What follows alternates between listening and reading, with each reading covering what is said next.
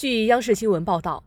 当地时间二十五号，欧盟针对俄罗斯准备的第二轮制裁措施将涉及百分之七十的俄罗斯银行市场和关键国有企业，其中还包括俄罗斯国防工业企业，同时禁止向俄罗斯航空公司出售飞机和设备。感谢收听羊城晚报广东头条，我是主播润言。